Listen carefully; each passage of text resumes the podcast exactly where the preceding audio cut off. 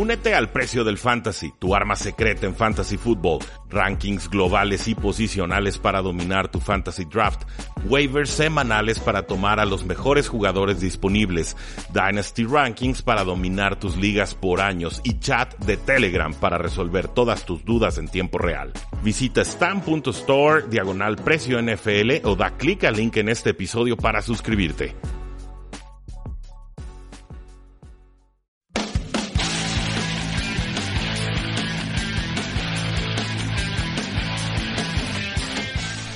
Tal amigos? ¿Cómo están? Bienvenidos a un episodio más del podcast de Hablemos de Fútbol y de Tres y Fuera. Yo soy Jesús Sánchez y es un placer que estén aquí con nosotros nuevamente para debatir, para comentar ahora la división oeste de la conferencia americana. Me acompaña, eh, como lo hemos hecho en estos episodios, mi amigo Rudy Jacinto. Rudy, ¿cómo estás? ¿Qué tal Jesús? Eh, emocionado, esta es una división bien cada dos favoritos claros, otros dos que pues van a querer arruinarles la fiesta y ya con esto estaremos cerrando todas nuestras predicciones de cara al 2019, por lo menos del lado de la AFC. Sí, así es una división que la temporada pasada nos dio dos equipos de playoffs que se combinaron para 24 victorias entre Chiefs y Chargers. Ya veremos cómo les va ahora en nuestros pronósticos y que si podrían repetir justamente sus respectivos puestos en la postemporada. Iniciamos hablando de un equipo que se quedó fuera, que fue el tercer puesto de esta división, que son los Broncos de Denver le dieron la que podría ser la última oportunidad a John Elway de volver a iniciar con nuevo entrenador en jefe y con nuevo coreback. Ahora Big Fangio es el entrenador en jefe y el coreback es Joe Flacco. Entre las altas de los Broncos, además del ex coreback de los Ravens, está Karim Jackson, el esquinero, el tackle derecho Jawan James, el esquinero Bryce Callahan y el linebacker de Coda Watson. Entre sus bajas están la de los dineros ofensivos Matt Paradis y Billy Turner el esquinero Bradley Robbie, el tackle defensivo Domata Peco y el quarterback Case Keenum. El draft de los Broncos inició con la selección del ala cerrada de la Universidad de Iowa, Noah Fant.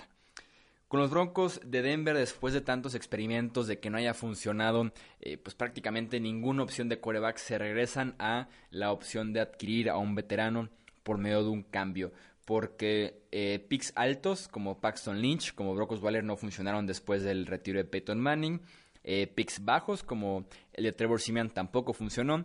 Eh, firmar a agentes libres destacados como Case Keenum tampoco funcionó. Entonces regresan al pozo que les dio éxito adquiriendo a un veterano en cambio con otro equipo. El problema es que ese veterano no se llama Peyton Manning, sino se llama Joe Flacco un coreback que ha quedado de ver recientemente eh, con los Ravens. no, tiempo fuera. ¿Recientemente, Chuy? O sea, recientemente hablando de seis temporadas. No, no. Ocho temporadas, Chuy. Yo flaco no existe desde el 2011. Desde que se apagó la luz, ahí, fue la última vez que vimos a Joe Flaco. Nos lo cambiaron, le pusieron otra casaca, la máscara, todo. Lo secuestraron en el espacio y nos dejaron un alien que no sabe ni qué es una pelota. sí, eso, eso podrá ser un análisis más justo eh, para lo que ha sido la carrera de Joe Flaco. Aún así, los Broncos confían en este eh, coreback que, pues sí, ha sido sumamente limitado en jugadas grandes, en precisión de sus pases, en toma de decisiones en qué tan efectivas son las ofensivas que tiene a Joe Flaco como mariscal de campo y qué resultados nos están dando en Baltimore y que se pueden deshacer de él a partir de la llegada de Lamar Jackson la temporada pasada. Y los Broncos lo reciben para eh, comandar esta eh, nueva ofensiva que eh, se basará sí o sí en el juego por tierra. Tienen a Philip Lindsay que fue uno de los novatos no tomados en el draft más destacados en la historia de la NFL la temporada pasada, con lo que estuvo eh, haciendo, que fueron más de mil yardas, nueve touchdowns, 5.4 yardas por acarreo, lo cual es brutal para un novato no tomado en el draft, y que se suma eh, Royce Freeman, que ya está sano, que incluso tomó un rol más como corredor eh, de poder, que tienen también la llegada de Theo Riddick como un running back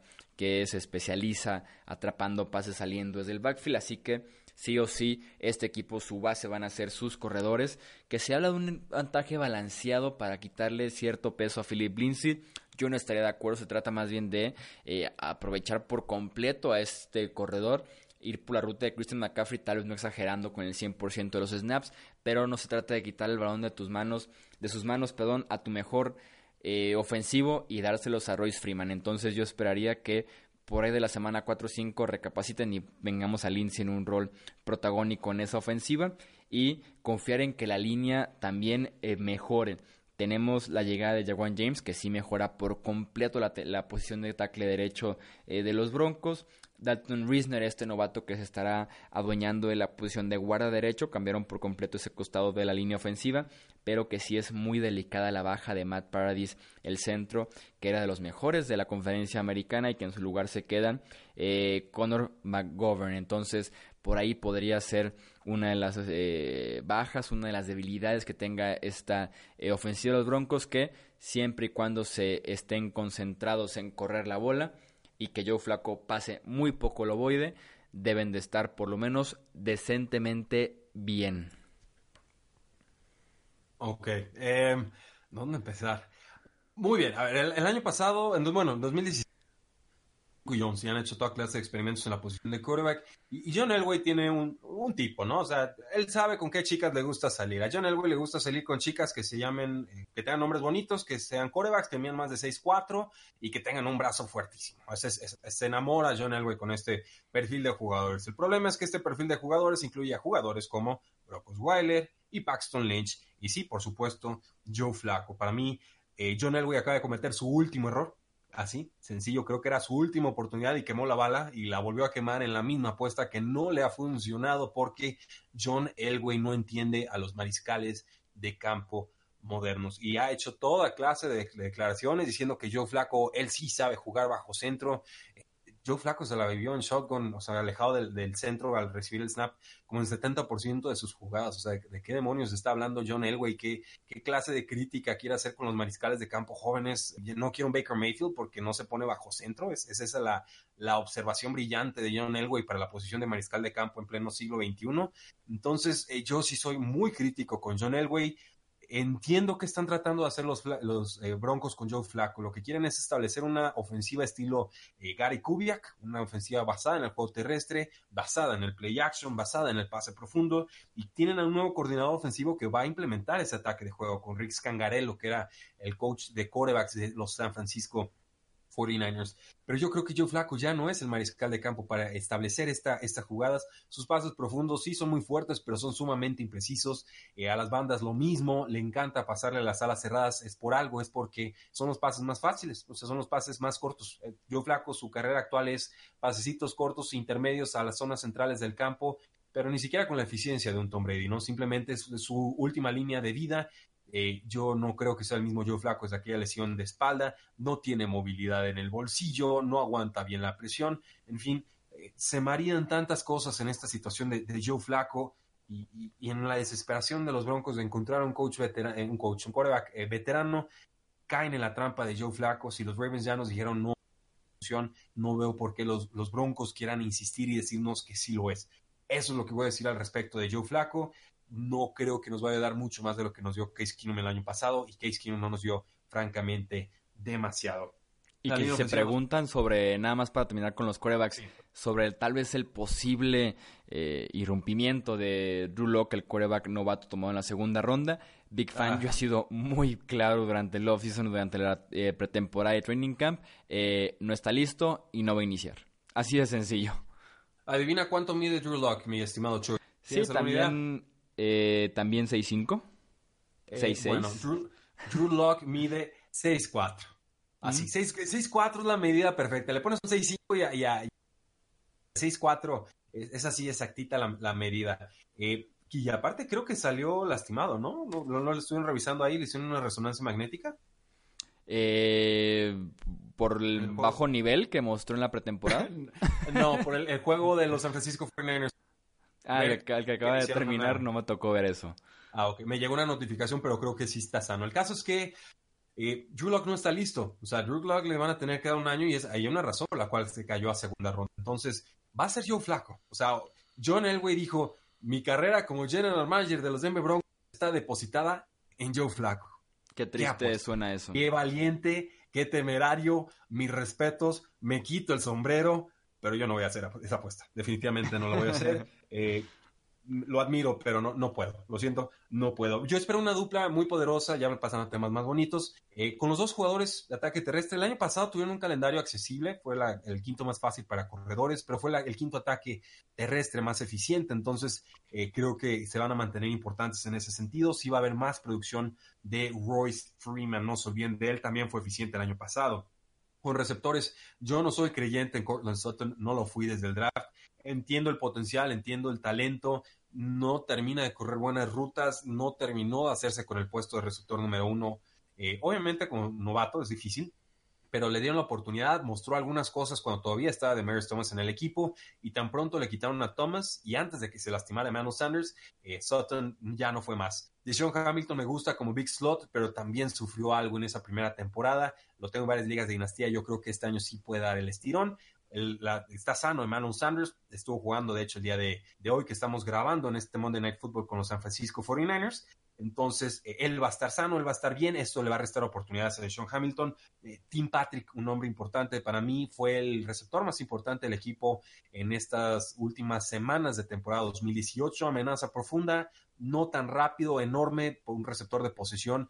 Creo que ha tenido un buen training camp, podría ser una dupla muy peligrosa con Cortland Sutton en pases eh, profundos. Y por ahí también suena el nombre ya así como muy profundo de Juwan Winfrey, receptor de eh, la Universidad de Colorado, pick 186, 87 global, ronda 6. Ha estado haciendo mucho ruido en training camp, lo han estado presionando mucho, solo para tenerlo eh, en mente. Soy un enamorado de Noah Fant, es un gran atleta, le falta mejorar un poco como receptor, bloquea mucho mejor de lo que le dan crédito, no tan bien como TJ Hawkinson, pero muy pocas alas cerradas en la NFL bloquean también como TJ Hawkinson. Creo que con la predilección de Joe Flaco de pases a alas cerradas y eh, sobre todo el esquema este de Gary Kubiak que tantos apoyan las alas cerradas, podríamos estar hablando de impacto de Noah Fant desde la temporada 1. Lo que sí confío yo en este equipo de los Broncos de Denver eh, es que la defensiva vuelva a ser una buena defensiva. Eh, tenemos obviamente la llegada de Big Fangio, que es este head coach con mentalidad defensiva, que ya fue la mente maestra de una muy buena unidad con los San Francisco 49ers, justamente en esa época en la que Joe Flaco todavía era buen coreback, y recientemente eh, liderando lo que es esta defensiva número uno de la NFL, que fue la de Chicago la temporada pasada. Con la llegada, o más bien con, sí, con la llegada temporada pasada y con una muy buena producción ya de eh, Bradley Chop, que se consolidó como un excelente Robin al Batman que representa eh, Von Miller. En ese sentido, tiene una, una pareja de pass rushers que se pueden eh, combinar para llegar fácilmente a las 30, 35 capturas entre los dos defensivos. Creo que la secundaria de estos Broncos de Denver revive lo decía en el video que publicamos como previa en el canal de YouTube de Hablemos de Fútbol, era la New No Fly Zone de los Broncos de Denver. Creo que Karim Jackson llega a ser este híbrido entre esquinero y safety. Bryce Callahan, que es un excelente esquinero en el slot y que viene ya a trabajar con Big Fangio. Que eh, tenemos obviamente a Chris Harris ya sano y contento con nuevo contrato. Así que me parece que la secundaria podría eh, crecer junto al pass rusher de los Broncos de Denver. Falta ver qué pueden aportar y si lo pueden hacer a un buen nivel Todd Davis y Josie Jewell como pareja de linebackers titulares porque eh, se fue Brandon Marshall y quedaron nada más ellos dos como las opciones eh, que tienen que responder sí o sí en ese grupo de linebackers, pero que en general entre el esquema de Big Fangio, la adquisición de talento que tuvieron en el offseason y lo que ya tenían en Denver, eh, tal vez como cierto resolana de lo que fueron las mejores defensivas de estos Broncos. Creo que la defensiva puede tener un resurgimiento y volverse a meter en la conversación de una defensiva top 10, tal vez hasta top 5 la próxima temporada. Eh, ahí te va la trampa con ese argumento, Chuy. Esta unidad de Denver Broncos en la defensiva fue la número 5 en eficiencia defensiva y la número 6 más exitosa defendiendo pases en primer y segundo down. Entonces, eh, sí creo que pueden dar un paso adelante porque Vic eh, Fangio, que llega de, de, ser coordinador defensivo de los Osos de Chicago, mejor defensa el año pasado, a, ser head coach de los Broncos de Denver, tiene esa capacidad y tiene ese talento y, ya se mereció una oportunidad de ser head coach. Entonces, sí creo que puede mejorar la defensa, pero ¿cuánto más puede mejorar la defensa para que ya tenga un impacto directo en su récord, que fue de seis victorias y de diez derrotas? Yo por eso creo que no es tan importante, no que no sea importante la defensa, sino qué tanto va a mejorar la defensiva, porque ya era buena y creo que va a seguir siéndolo. Y creo que cualquier como pasó con los Jaguars, cualquier mejora o, o peor récord que pensemos para los Broncos, tiene que enfocarse mucho más en lo que va a suceder en el lado ofensivo del balón. Si la ofensiva no responde, los Broncos en defensa pueden tener a quien quieran y, no van a salir de este 6 y 10. Eso, es, eso en verdad lo creo. Yo con los Broncos de Denver los tengo eh, con un pronóstico de 7-9, máximo 8-8. Yo los tengo más castigados, eh, me fui pick por pick y los eh, tengo con un récord de... Mm, mm, mm, se me perdió por aquí el número, de 5 y 11, Chuy. Ok. O sea, básicamente te estoy diciendo, creo un juego menos en Joe Flaco que en Case Keenum. Creo que, en eso se resume mi, análisis. Puede ser muy simplista. Eh, hemos dado toda clase de argumentos aquí, por supuesto, pero si el quarterback no da el estirón, no veo para dónde. Y en esa división, pues mucho, mucho menos. Todavía me atrevo a darle una victoria a los Broncos en casa contra los Cleveland Browns, pero tienen un calendario complicadito. Tienen visitan a Raiders, por supuesto, reciben a los Osos de Chicago y los Osos de Chicago tienen días de descanso extra porque van a estar en ese kickoff del jueves, entonces tienen 3, 4 días más. Creo que no les va a pesar tanto llegar a Mile High. Me la tardé en este juego, creo que lo ganan los Osos de Chicago. Van contra Packers, creo que gana Packers. Reciben a Jaguars, ahí creo que gana Broncos. Visitan a Chargers, creo que gana Chargers. Reciben a Titans, eh, lo hablamos en el, análisis de la FC Sur.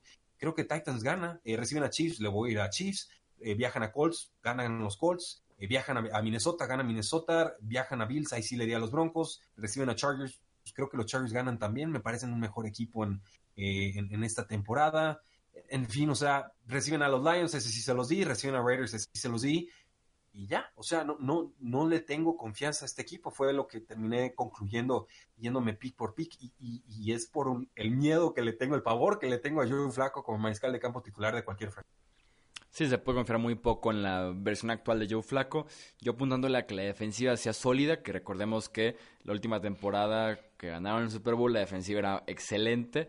Tenían a un coreback que tal vez incluso era peor que Joe Flaco actualmente y ve hasta dónde les alcanzó. Entonces creo que se las podrían arreglar con una muy buena defensiva que no se compara con aquella del 2016, pero que sí les podría alcanzar lo suficiente para poder...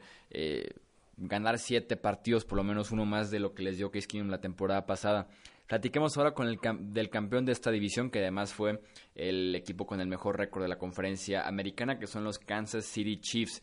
Vienen una temporada de 12 ganados y 4 perdidos. Sus altas son el defensive end Frank Clark, el safety Tyrann Matthew, el running back Carlos Hyde, el defensive end Emmanuel Ogba, y el esquinero Bashad Brilliant. Entre sus bajas nos encontramos la del safety Eric Berry, el linebacker DeFord, el linebacker Justin Houston, el centro Mitch Morse y el esquinero Steven Nelson.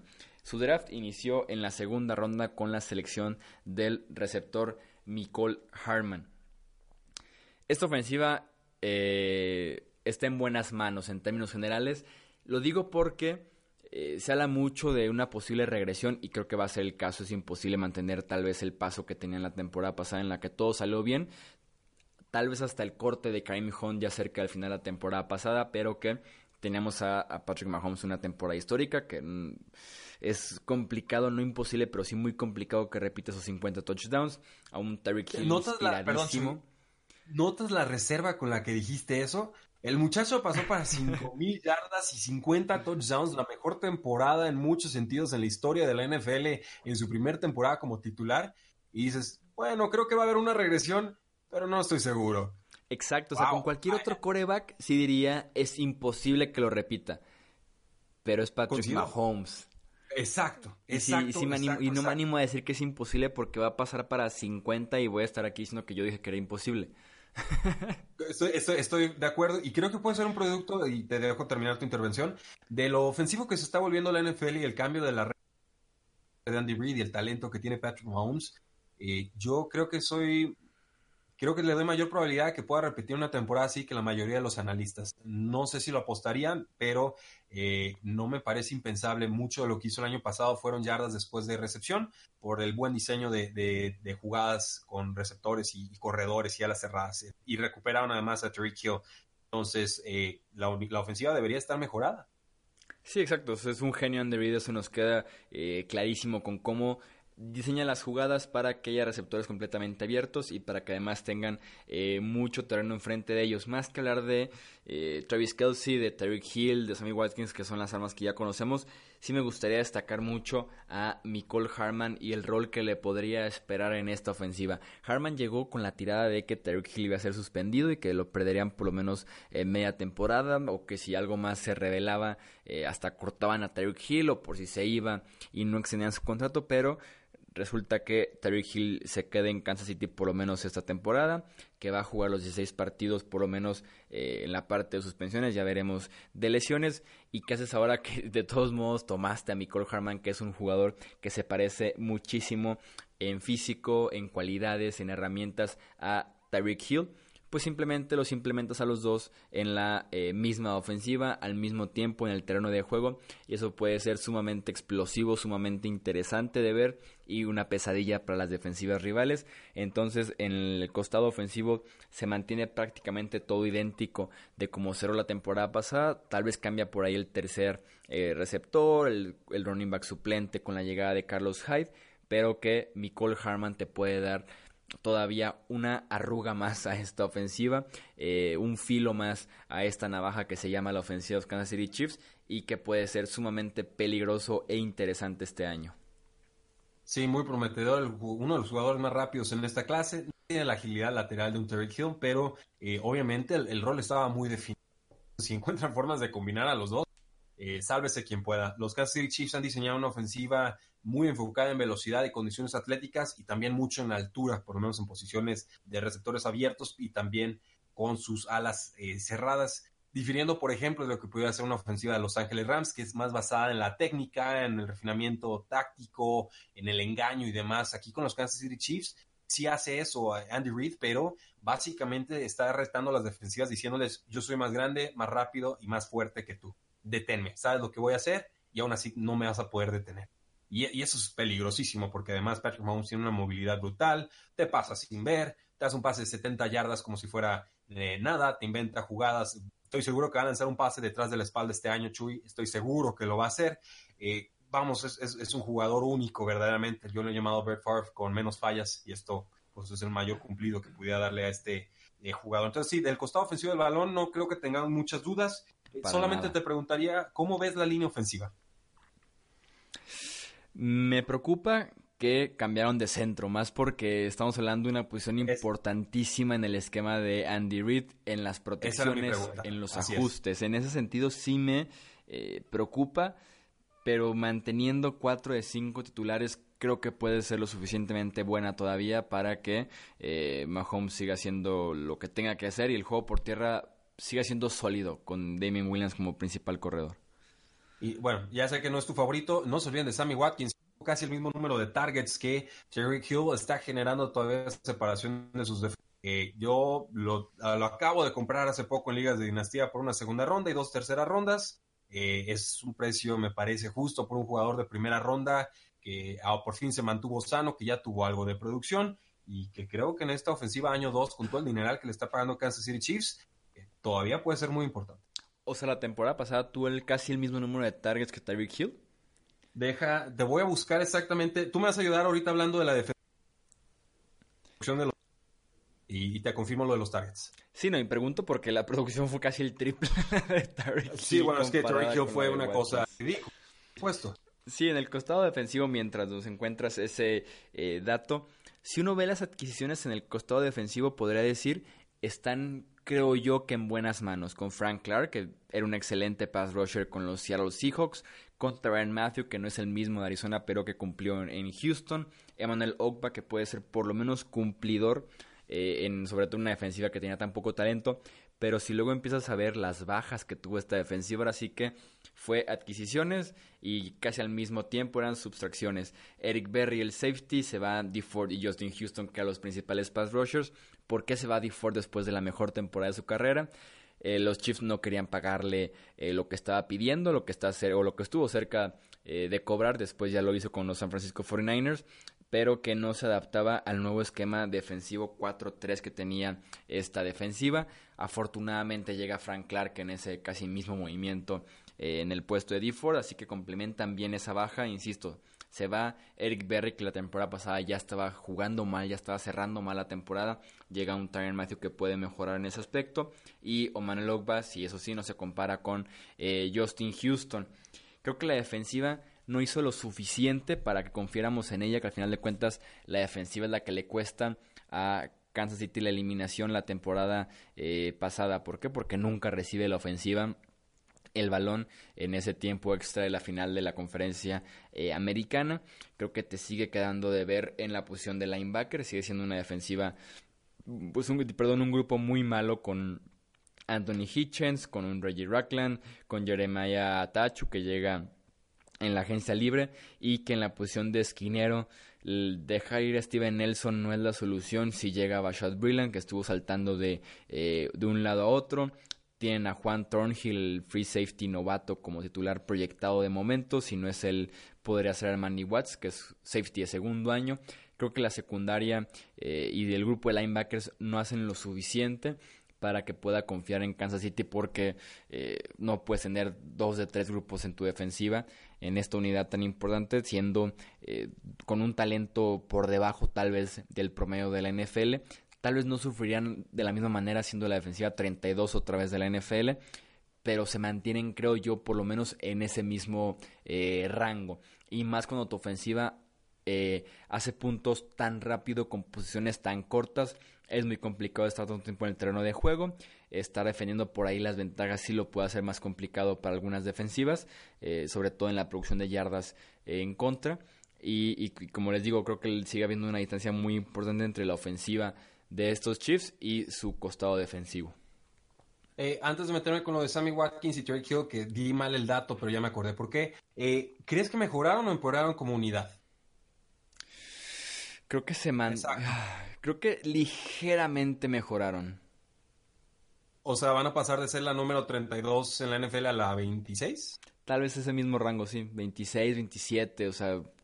Pero tal vez eso con eso sea suficiente para que ahora sí lleguen al Super Bowl. Puede ser, sí, porque no tengan al Pat Rusher en, fuera del lugar, ¿no? Al exacto, la temporada pasada se quedaron por ahí un par de detenciones en tercera oportunidad. Capaz que este defensiva, en lugar de ser 32 es 27, ya te puede tener por lo menos una tercera oportunidad en tiempo extra. Ok. No, sobre Sammy Watkins jugó solo 10 partidos, pero no tenía malos los datos. Chuy, proyectado a, a 16 partidos, Watkins hubiera tenido alrededor de unas 85, 90 targets. Derek Hill sí estuvo más alto, estuvo con 137, que tiene mucha lógica. El dato que estaba tratando de recordar era el de pases atrapados o porcentaje de targets que llegaron a atrapar. Ahí obviamente Derek Hill como amenaza un poco más profunda eh, y cuando digo un poco, hablo de cuatro yardas por recepción más profunda que Watkins, 17 versus 13. Eh, Hill tuvo 63% de pases atrapados y Sammy Watkins 72. Entonces, por eso, e, ese 72 es el que me hace pensar que su rol puede crecer en la ofensiva, porque pues pase que le lanzaban, pase que atrapaba y, pues ahora sí que se trata de que se mantenga sano. O sea, me, sigo viendo indicios de eficiencia que me hacen pensar que Sammy Watkins en una ofensiva tan poderosa todavía puede dar un paso adelante o hasta dos. Sí, podría ser, y podrías arreglarle todavía otra arruga más esa ofensiva, ¿no? Porque Sammy Watkins se ha quedado de ver hasta cierto punto con ese contrato que gana como los mejores receptores de la NFL y que simplemente no está ahí ni la producción eh, ni la salud para que se mantenga eh, jugando 16 partidos. Y si le agregas todavía esta ofensiva a Sammy, Watkins junto a Travis Kelsey, Tariq Hill, eh, el juego por tierra, Patrick Mahomes, sí sería todavía un grupo más letal. Más letal, exactamente. Básicamente, en defensa creo que están básicamente cambiaron de español, lo que es el, el coach defensivo de los gigantes de Nueva York. Pues quienes han visto los Giants saben que pues no hizo un muy buen trabajo últimamente.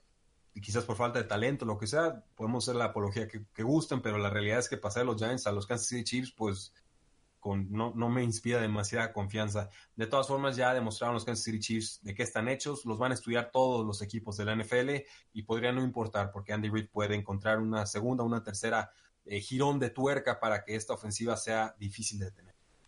Yo como pronóstico para los, estos Chiefs tengo eh, marca de 11-5, es una victoria menos de lo que fue la temporada pasada. Tienen eh, partidos difíciles, complicados en este 2019, incluyendo eh, el partido contra los Chargers eh, aquí en México, luego van a Denver en pleno jueves por la noche, entonces los tengo con un triunfo menos, con 11 y 5, pero como campeones de la división todavía en el oeste. Yo, depende de cómo tenga los juegos con los Chargers, y esto de Derwin James me tiene preocupado, el safety lo vamos a hablar más adelante, pero es un jugador importantísimo en esa defensa. Eh, en estos momentos tengo los Chargers ganándole los dos juegos a los Kansas City Chiefs. Entonces ya se imaginarán por dónde va mi predicción divisional. Pero aún así tengo los Kansas City Chiefs con un récord de 12 victorias y 4 derrotas. Entonces, si con quitarle uno a los Chargers ya se me va para arriba Chiefs para ganar esta eh, división. Las derrotas con ellos las tengo cuando lo reciban, eh, cuando visiten los Colts a los Kansas City Chiefs. Obviamente depende de la salud de Andrew Locke, quizás ese lo pueda cambiar. Tengo una derrota contra los Chargers cuando visiten a los Chargers, semana 11. Eh, tengo incluso a los Chiefs ganándole a los Patriotas en la semana 14 a domicilio. Y creo por ahí semana 16 cuando enfrenten a los Osos de Chicago podrían perder los Kansas City Chiefs. Otro juego con Chargers semana 17 se lo estoy dando actualmente a los Chargers. Nada más, así los tengo, 12 y 4, podría irse hasta 13 y 3. No me quiero atrever a hacer un 14-2 por el tema este de la defensiva, pero eh, es muy difícil darle juegos en contra a Kansas City si te vas juego por juego, Chuy. Sí, sin duda es complicado con un roster tan talentoso y con el que es actualmente el eh, MVP de la NFL. Hablando justamente de los Chargers de Los Ángeles, es el siguiente equipo en este repaso divisional. Entre sus altas encontramos fueron poquitas la de linebacker Thomas David, Davis y el quarterback Tyrell Taylor. Sus bajas el esquinero Jason Barrett, el receptor Tyrell Williams, el tackle defensivo Darius Phylon, el linebacker Kyle Emanuel, que se terminó retirando después de un tiempo en la agencia libre, y Jalil Adae, el free safety. Eh, su draft empezó eh, con la eh, selección de Jerry Tillery, el tackle defensivo de la Universidad de Notre Dame, ya cerca del final de la primera ronda.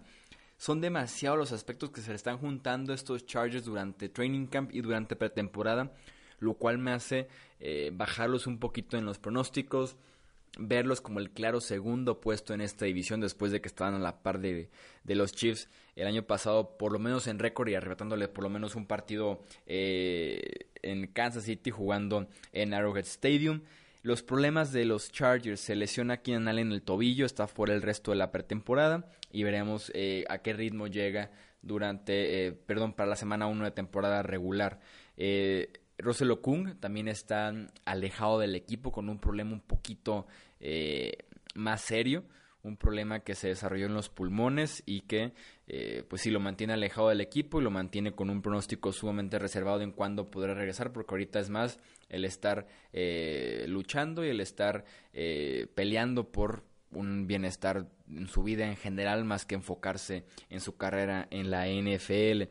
Tenemos la lesión de Derwin James, este safety que tomó la NFL por sorpresa, entre comillas, porque si lo analizas como prospecto, tiene, tenía las herramientas para brillar desde el día uno y así lo hizo, se consolidó como uno de los mejores eh, defensivos jóvenes en toda la liga y que él tiene una fractura de pie, un, eh, un clavo, uno más bien un tornillo que tenía en el pie de una operación en su época como colegial, se le dobló y más bien van a retirar este tornillo y dejar que sane el pie eh, por su cuenta. Se habla de 3 a 4 meses fuera y que también tienen la gran incógnita de Melvin Gordon, que quiere un nuevo contrato que parece que no se lo van a dar, no están cerca de llegar a un acuerdo y que Gordon se mantiene alejado del equipo y que amenaza con perderse partidos de temporada regular. Así que son demasiados los problemas que se están juntando a estos Chargers en la temporada de Philip Rivers edad 37 ya en este 2019. Creo que no les alcanza para repetir con este eh, récord de 12 y 4, a pesar de que la ofensiva se mantiene en general en un buen estado, teniendo a Austin Eckler, a Justin Jackson como suplentes de Melvin Gordon, teniendo un Keenan Allen que sigue siendo muy infravalorado, o un Mike Williams que está listo para dar el siguiente paso en su desarrollo, y el regreso también de la ala cerrada Hunter Henry. Sí, yo bueno, voy a empezar con el récord. Yo los tenía con un récord de 12-4 o de 13-3. Pero creo que voy a tener que revisar a la baja, sobre todo los juegos de las primeras 8 9 semanas, porque por ahí, por ejemplo, tienen un juego complicado contra los Usos de Chicago semana 8, visitan, eh, tienen un juego contra los Houston Texans semana 3, reciben, Creo que ahí, si están muy parchados, quizás los Texans puedan hacer la hombrada. Y, la duda por completo, en la semana uno, ¿qué demonios va a pasar? Los Chargers están rotos y los Colts también. Entonces, el pronóstico ahí sí está eh, complicadísimo. Me gustan mucho estos Chargers. Philip Rivers tuvo una gran campaña. Se habló mucho de Patrick Mahomes, se habló mucho también de Drew Brees para el MVP. El tercero ahí en discordia, por lo menos entre los quarterbacks, era precisamente Philip Rivers, o por lo menos lo era eh, para mí. Un equipo que fue muy competitivo, sobre todo como visitante, un récord verdaderamente fantástico que tuvieron, creo que fue de siete victorias y apenas una eh, derrota. No han hecho nada a la defensiva que me haga pensar que van a ser peor unidad que el año pasado. Obviamente las lesiones podrían afectar en ese sentido. Lo de Jerry Tillery, pues el pass rusher perfecto para el nose tackle, para completar esta unidad defensiva. No tenían puntos débiles en su roster cuadro titular. Las lesiones, insisto, van a ser el problema. A mí el tema de Melvin Gordon, sinceramente, me solidarizo con el jugador, pero a nivel de eficiencia en el campo, creo que con Austin Eckler y Justin Jackson los Chargers van sobradísimos. En serio, eh, si me dicen de un Ezekiel con Dallas, pues ahí sí pudiera pensar que, que pueda afectar de forma más importante a la ofensiva. Con, con, Melvin Gordon, él consigue lo que hay, es muy bueno cuando le abren los espacios, si no, creo que nos queda de ver, ha mejorado como receptor, sí, pero una mezcla de Justin Jackson y Austin Eckler creo que nos puede ofrecer prestaciones bastante similares, y entonces que Melvin Gordon se, se pierda los juegos que quiera, creo que esa es la postura que van a asumir los Ángeles Chargers y que no están muy preocupados con su eh, ausencia. Entre receptores, pues Keenan Allen no va a jugar en pretemporada, se está recuperando de una lesión, parece que sí llega para la semana 1. Dejaron ir a, a Williams. Mike Williams parece el, llamado a crecer en cuanto a números de yardas aéreas. Tuvo importante producción de touchdowns el año pasado con 10 anotaciones. Puede haber una regresión ahí, pero creo que es más bien parte de su juego y que la producción que tenga el próximo año va a estar en cifras similares. Lo de Hunter Henry, una de las mejores alas cerradas en toda la NFL. Eh, con que esté sano, creo que regresa a ese top 5 sin lugar a dudas a lo largo de, de todos los rosters, por lo en, cuanto a tight ends. Va a ser muy importante para Philip Rivers. Ya que no vuelva Antonio Gates, lo quiero mucho, en serio, pero es atrapar el balón e irse al suelo. Creo que, y, creo que la ofensiva, si falla, va a ser precisamente por su línea ofensiva, sobre todo por este tema de Russell Okung, que tenía una embolia pulmonar que pudo haberle costado la vida y se la diagnosticaron a tiempo pero eh, creo que por ahí nos podría quedar de ver la línea y entonces que esté más presionado Philip Rivers y que ahí lleguen los errores, sobre todo cuando quiere convertir algo complicado en tercer down, ahí es normalmente cuando lo interceptan. Entonces, la clave ofensiva para los Chargers es mover el balón, mover las cadenas en primera y segunda oportunidad para evitar esas terceras oportunidades con Philip Rivers que tanto le han costado a lo largo de su carrera. Un grupo que me gustaría ver sano, completo para este 2019 es el de linebackers con los Chargers.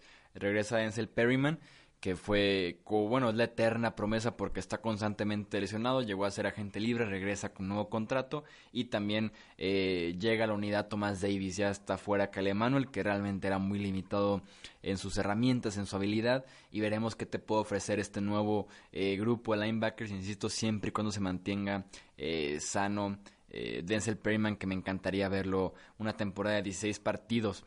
Pues pasamos ya a cerrar esta división con los Oakland Raiders, este equipo que ha dado mucho de qué hablar en este offseason, tal vez por las razones eh, incorrectas. Vienen de un récord de 4 ganados y 12 perdidos. Sus altas son el receptor Antonio Brown, el tackle ofensivo Trent Brown, el linebacker Bontas Borfict, el safety Marcus Joyner y el receptor Tyrell Williams. Sus bajas el ala cerrada Jared Cook, el running back Marshawn Lynch, dineros ofensivos Kelechi Osemele y Donald Penn y el esquinero Rashan Melvin. Su draft consistió en tres picks de primera ronda, el defensive end Clelin Farrell, el running back Josh Jacobs y el safety Jonathan Abram. Eh, ¿Platicamos al final o desde el inicio de Antonio Brown? pues es, que no podemos hablar de los Raiders sin hablar de... hablemos tal vez de Antonio Brown fuera del terreno de juego, del, de la novela, del drama, de lo payaso que está haciendo y ahora sí platiquemos de lo que es dentro del terreno de juego, ¿no? Sí, es lo importante. Solo decir, eh, con los Chargers los tengo con 12 victorias. Voy a dejar por ahorita, pero detrás de los... Eh, con, con Antonio Brown, pagaron una tercera ronda, pagaron una quinta ronda. Creo que el error para los Raiders fue darle esa mejora de contrato sin recibir más años a cambio eh, y no ponerle condiciones. O sea, ¿cómo le das una renovación así a un jugador tan mercurial y no le obligas por contrato a estar en training camp y en off-season y en OTAs y en minicamp? O sea, se confiaron por completo los Oakland Raiders, se creyeron más que todo el mundo, John Gruden y Mike Mayock, y, la están pagando y se están convirtiendo en el asme reír de la liga.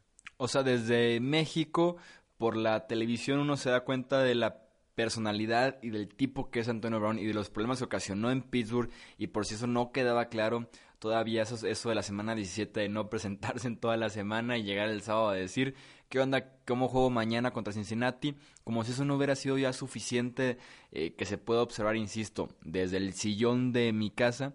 Y, también, como dices, le confían el dinero desde el inicio, desde que llegó eh, a Oakland. Y ahora están viendo las consecuencias, ¿no? Un tipo que no se quiere alinear a una regla que sí están siguiendo 2.800 jugadores en la NFL. Así yo lo digo todo.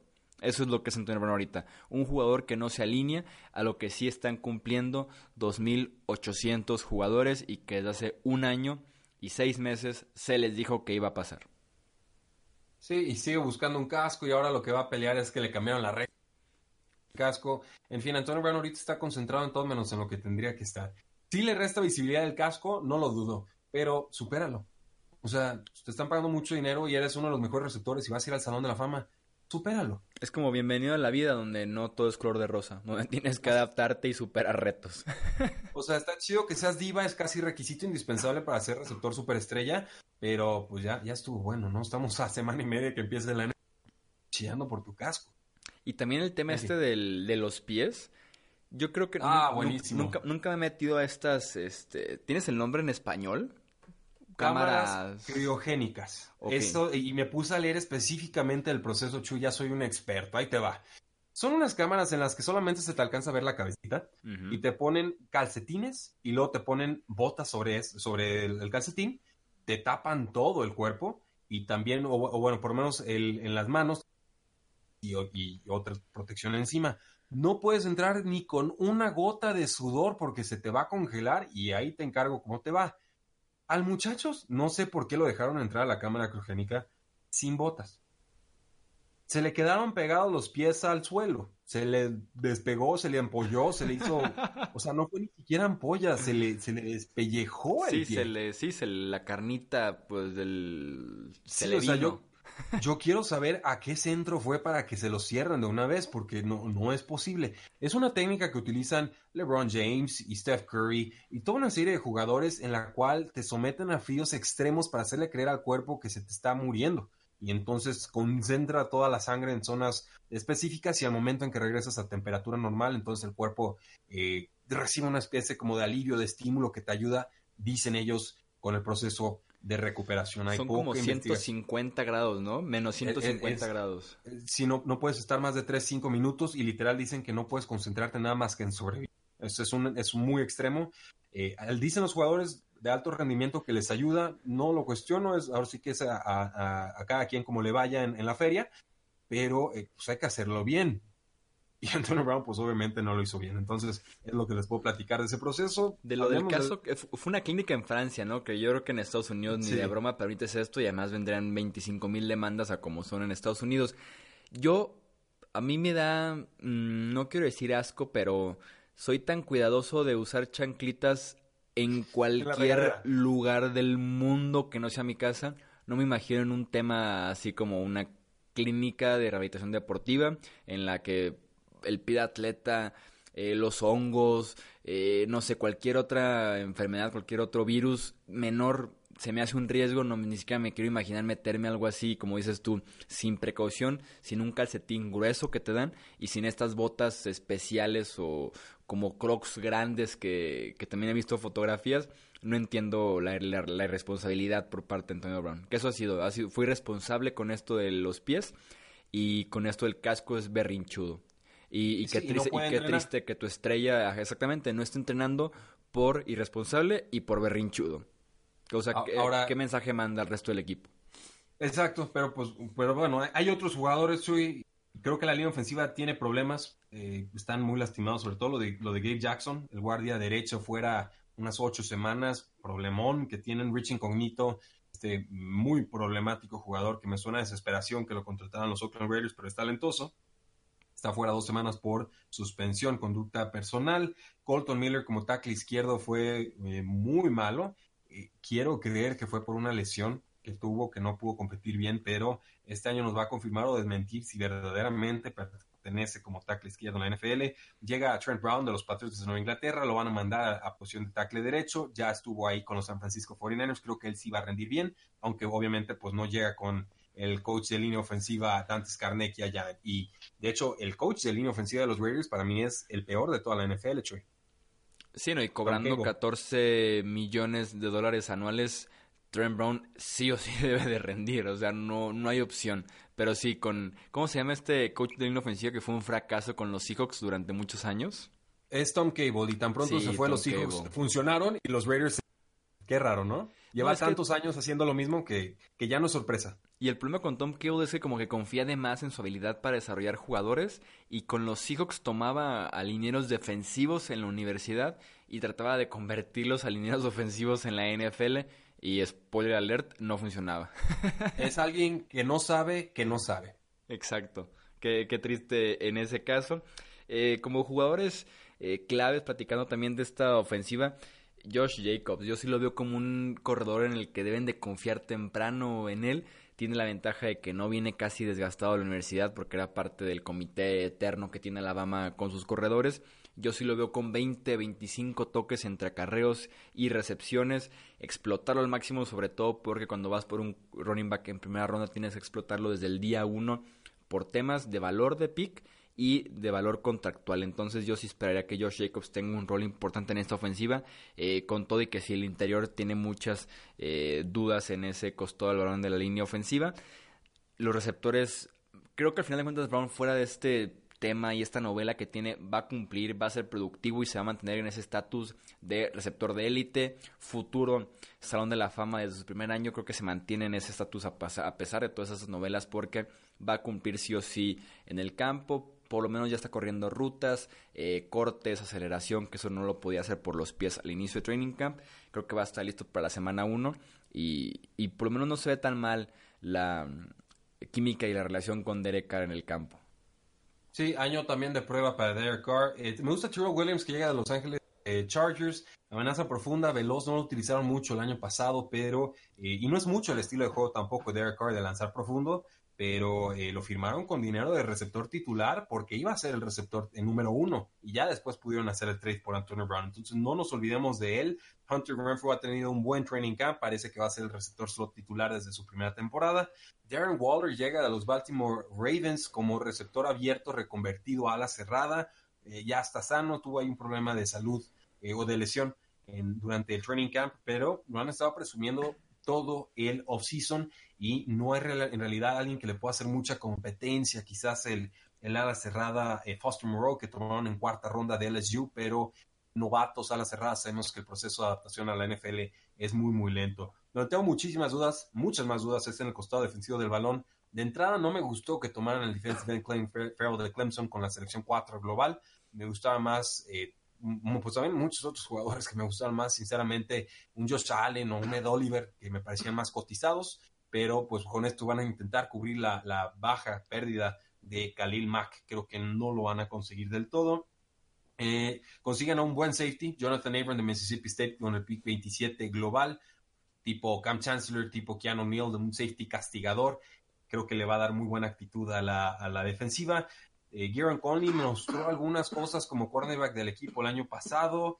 Eh, Daryl Worley, pues no, terminó de funcionar con las Panteras de Carolina, llega aquí, de Arden Key como pass rusher, Maurice Hurst como nose tackle, eh, Pontes Perfect como linebacker, ya está acabadísimo, es un problema en la cancha. Yo, no sé qué opinas, Chuy. Llega el safety de Marcus Joyner de los Rams, él sí me gusta, pero por algo lo dejaron ir los Rams. Entonces, eh, en líneas generales, hay unos 3, 4 nombres que me gustan, el resto me quedan a deber y así es muy fácil atacar una defensiva. Sí, los cuatro frontales me gustan. Maurice Hurst fue de las sorpresas más grandes de la temporada eh, pasada, su temporada de novato. Justin Ellis y Jonathan Hankins por lo menos complementan bien como tackles defensivos. Farrell y Kierden Keep tienen el potencial tal vez para convertirse en buenos jugadores, pero si linebacker y secundaria no me gusta eh, nada. Linebackers porque son muy lentos y los esquineros porque han quedado a deber una y otra vez. Sí, básicamente yo los tengo, Chuy, con un récord de 5 victorias y 11 derrotas, es decir, apenas una mejor que la Sí, tenemos exactamente el mismo récord. También yo tengo con 5 y 11 a estos Oakland Raiders que, eh, pues sí, son demasiados dramas. Un equipo que parece construido como en 2015 con esos nombres eh, veteranos y que veremos qué tanto puede desarrollar el staff de entrenadores que tiene mucha seguridad con ese contrato que le dieron a John Gruden de 10 temporadas ya de cara a lo que van a hacer los Raiders en Las Vegas. Rudy, muchísimas gracias por tu análisis en este episodio del oeste de la conferencia americana y que nos comparta también la gente los pronósticos que tengan para esta división. Así es, solamente agregar, Chuy, eh, sí creo en John Gruden como momento puede adaptar a la NFL moderna, no creo en él como head coach. Así de sencillo. Por lo menos no en 2019. No, ni en el 20, ni en el 21, ni en el 22, ni en el 23. No, pero en el 2002 sí, pues. sí, sí los he visto. Ah, bueno, sí, bueno, 2002, pues ya, pero ya para qué. sí, o sea, lo ves en Hard Knocks y, da unas declaraciones o unos pitches motivacionales que más que motivacionales te dan ganas de cortarte las venas, ¿eh? Feo. O sea, él cree que está motivando y, y le vas a romper el sueño a la persona enfrente de ti y dices, a ver, espérame tantito, ¿qué? Pero bueno. Sí, o utilizó también el speech este de que eh, ya no están aquí para pelear por el tazón de la naranja y el campeonato nacional, es el Super Bowl, ¿no? Así ah. como, ah, sí, sí es malón, es malón. Eh, es malo para los discursos, así es. Quien tampoco me ha caído nada bien, hablando de Hard Knocks, es el safety novato Jonathan Abram. ¿A poco? Como que soy de la idea de que eres novato y como que tienes que quedarte un poquito callado haciendo tus cosas y listo. Y no, no va con los veteranos exactamente, con Gruden y le dice de cosas y Gruden le decía, por favor no le pegues al coreback en training camp. Y el tipo de que, ¿por qué no le puedo pegar? Básicamente fue su respuesta. Porque te estoy diciendo que no le puedes pegar y te callas, ¿no? Ajá, pues es como que, ah, coach, yo a mí sí me gusta pegar y yo quiero taclear y demás, como que, ok, pero aquí no puedes, pero yo sí quiero. O sea, como que, ah, no me ha quedado bien como en respeto a la autoridad y entender su puesto en el equipo. es un buen Oakland Raider. Eso sí, eh, por lo menos en la indisciplina que se junte con eh, Bontas Perfect. y con Rich Incognito. Ahora sí, Rudy, muchísimas gracias. Vámonos. Ya saben, entonces déjenos sus comentarios en redes sociales, en Facebook, Twitter, Instagram. Eh, suscríbanse al podcast en la plataforma que estén escuchando este eh, episodio. Déjenos sus reviews, sus comentarios. Todo se eh, agradece. Yo soy Jesús Sánchez. Muchas gracias nuevamente y nos escuchamos en el próximo episodio. Hasta luego.